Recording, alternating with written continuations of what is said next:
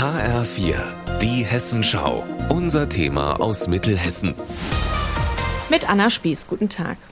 Vor ein paar Monaten habe ich über das Marburger Pilotprojekt Lebensmittelpunkt Werder berichtet. Die Idee ist, den Stadtteil bis 2030 ernährungssouverän zu gestalten. Das heißt, der Großteil der Lebensmittel soll wieder hier vor Ort angebaut, getauscht oder gekauft werden können. Und heute schaue ich mal, wie das Projekt so angenommen wird.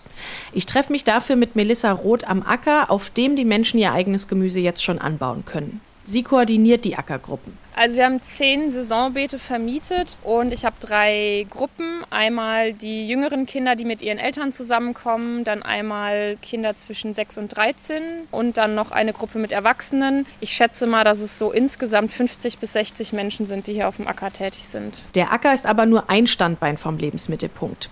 Es soll auch noch Bildungsangebote und Kurse rund ums Thema Ernährung geben.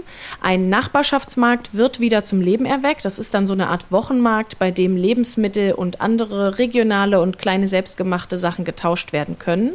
Dann gibt es ein Küchenteam, das zum Beispiel aus der Obsternte Überschüsse einkochen kann. Und zuletzt gibt es eine Einkaufsgemeinschaft, in der man Hülsenfrüchte, Sonnenblumenkerne, Saaten und anderes in großen Mengen von Direktvermarktern kaufen kann.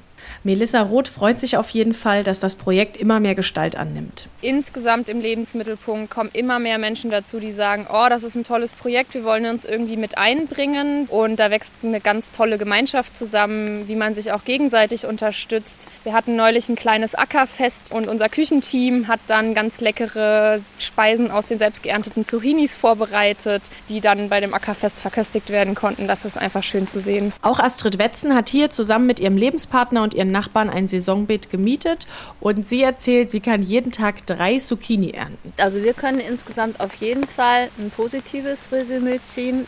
Für uns hat sich das letztes Jahr gelohnt, also auch wirklich tatsächlich, was den Ertrag angeht. Und auch dieses Jahr sieht es so aus. Und im Moment gibt es Gurken und Zucchini. Ja, und da gibt es dann heute zum Beispiel einen Zucchini-Kuchen. Und den habe ich auch mitgebracht zum Probieren. Ich bin ganz gespannt.